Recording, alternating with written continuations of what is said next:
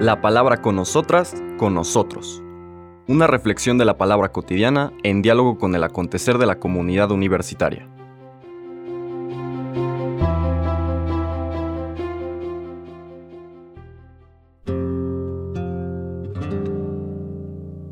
Hola, buenos días. Bienvenidas, bienvenidos a la palabra con nosotras, con nosotros. Hoy, martes 21 de febrero, de la séptima semana del tiempo ordinario, último día del tiempo ordinario antes de los dos tiempos litúrgicos fuertes de la cuaresma y la pascua, retomaremos por ahí de mayo o junio el tiempo ordinario. Ahora concluimos nuestra meditación, la ponemos entre paréntesis del Evangelio de San Marcos para retomarla entonces. Vamos a ver el pasaje que sigue inmediatamente del que vimos ayer, la curación del niño epiléptico o del joven epiléptico. Son los versículos 30 al 37 de este capítulo 9 de San Marcos. En aquel tiempo Jesús y sus discípulos atravesaban Galilea, pero él no quería que nadie lo supiera porque iba enseñando a sus discípulos. Les decía, el Hijo del Hombre va a ser entregado en manos de los hombres, le darán muerte, y tres días después de muerto, resucitará. Pero ellos no entendían aquellas palabras y tenían miedo de pedir explicaciones. Llegaron a Cafarnaúm y una vez en casa les preguntó, ¿de qué discutían por el camino? Pero ellos se quedaron callados porque en el camino habían discutido sobre quién de ellos era el más importante. Entonces Jesús se sentó, llamó a los doce y les dijo, Si alguno quiere ser el primero, que sea el último de todos y el servidor de todos. Después, tomando un niño, lo puso en medio de ellos, lo abrazó y les dijo, El que reciba en mi nombre a uno de estos niños, a mí me recibe, y el que me reciba a mí, no me recibe a mí, sino a aquel que me ha enviado. Palabra del Señor. Si concatenamos eh, las tres lecturas, estas tres escenas, enseñanzas que ayer empezaba yo a describirles, la transfiguración, ¿verdad? Este momento en el cual Jesús le permite o la capacidad que tienen los discípulos les permite percibir en Jesús esta presencia divina a través del símbolo de la luz que irradia de él. La tradición cristiana subraya que en la transfiguración no es que algo hubiera cambiado en Jesús mismo, era el mismo Jesús de siempre, lo que cambió fue la mirada de los discípulos que pudieron captar que en Jesús estaba esta presencia del Dios vivo, una presencia tan importante que era superior a los dos pilares de la fe judía, que era la ley y los profetas en el símbolo de Moisés y Elías. Finalmente recordábamos que en esa epifanía, en esa teofanía, manifestación de Dios, manifestación de lo alto, el Padre le transmite a los discípulos que estaban ahí, Pedro, Santiago y Juan, y a través de ellos a nosotros, a toda la iglesia, esa invitación. Declaración e invitación. Este es mi Hijo amado, escúchenlo. ¿Y qué es lo que vamos a escuchar? Marcos no lo, no lo pone como tal, eh, lo describe con más detalle Lucas en la misma escena de la transfiguración, que dice que lo que están discutiendo, o de lo que están hablando más bien, el Señor Jesús, Moisés y Elías, es de lo que va a pasar en Jerusalén.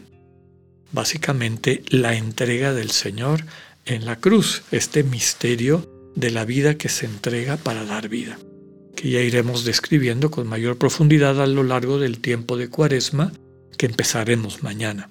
Entonces, esta invitación a escuchar al Señor básicamente es a dejarnos acompañar por Él, modelar por Él, en lo que significa vivir plenamente la voluntad de Dios que es que aprendamos a amar y formar comunión, y ese amor significa la entrega de sí, de muchas maneras. En la vida de Jesús tiene que ver con esta entrega en la cruz. la vida de cada una y cada uno de nosotros es la forma concreta como el amor quiere encarnar en nuestro entorno. pero la vocación es la misma. El abrirnos a este modelaje que el Señor Jesús opera en nosotros es lo fundamental de la vida cristiana. Y esto se traduce en pasar tiempo con el Señor, dejarle enseñarnos en lo más profundo de nuestro corazón, con una comunicación que va desde luego más allá de las palabras, una comunicación misteriosa que realmente transforma nuestra sensibilidad. Después tuvimos ayer la lectura de, este, de esta curación del niño epiléptico o del joven epiléptico, donde va quedando claro que los discípulos, aunque ya tuvieron esa experiencia, les falta todavía mucho crecer, aprender, profundizar su relación con Dios. Y terminó la lectura diciendo que la única manera de acercarse a eso, para poder, digamos, discutir con los escribas, como empezó la, la lectura de esa discusión primera que no llevaba a nada, cómo finalmente mostrar la verdad con claridad ante quienes no la conocen y la rechazan. Tura de ayer nos decía que era a través de la oración y el ayuno. Y como comentábamos, lo iremos viendo con un poquito más de detalle a lo largo de la semana. La oración, símbolo de la intimidad con Dios, de esta relación de enamoramiento, de compartir la vida el cariño mutuo en mutualidad y el ayuno como una práctica, una medicina que nos capacita para recuperar la sensibilidad que nos permita vivir en esa relación de intimidad con Dios, que nos cure de las distracciones que nos impiden encontrarnos con Dios. Siguiendo la lectura y la enseñanza de Marcos, el Señor que se da cuenta que los discípulos andan un poco digamos, eh, necesitados de una mayor formación, se los lleva aparte. Dice que atraviesan Galilea, pero él no quería que nadie lo supiera. ¿Por qué? El mismo texto nos lo dice, iba enseñando a sus discípulos. ¿Y qué les está enseñando? El tipo de mesianismo, es decir, qué tipo de consagración para salvar a la humanidad le ha encargado su Padre y que finalmente es la revelación del corazón de Dios, que Él va a entregar su vida en la cruz, va a ser entregado en manos de los hombres que le darán muerte y después de tres días resucitará. Una versión muy sucinta por parte de Marcos, que después será explicitada un poco más, dentro de esta visión de que el Señor Jesús vive su vocación mesiánica en la figura del siervo de Yahvé del profeta Isaías, aquel que por sus heridas sana nuestras heridas.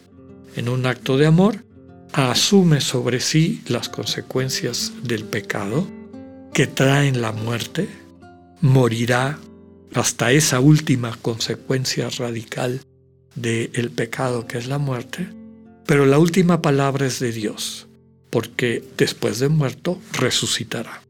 Ahí termina el texto. La segunda enseñanza de este día que nos permite ver nuevamente que a los discípulos les falta crecer es que no, después de esta revelación y de esta enseñanza cercana e íntima, todavía se están peleando de quién es el más importante. Y seguramente importante desde los criterios del mundo.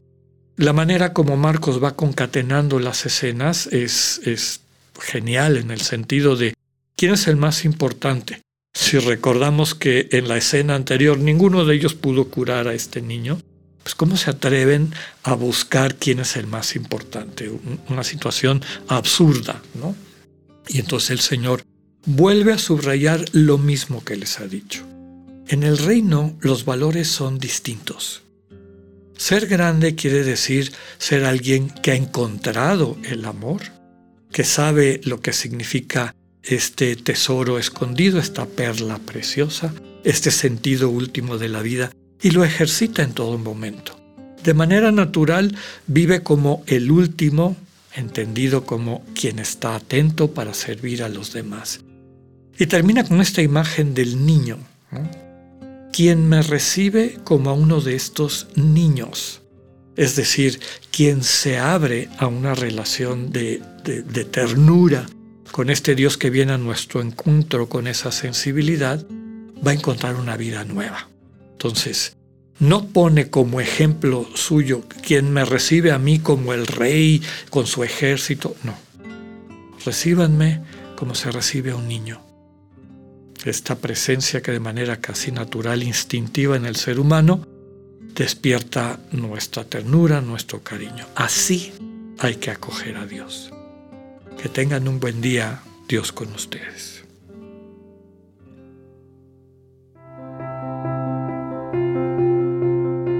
Acabamos de escuchar el mensaje del Padre Alexander Satirka. Escúchalo de lunes a viernes a las 8.45 de la mañana por radiveroleón.com o a través de nuestra app gratuita para iOS y Android. Radivero León, no todo está dicho.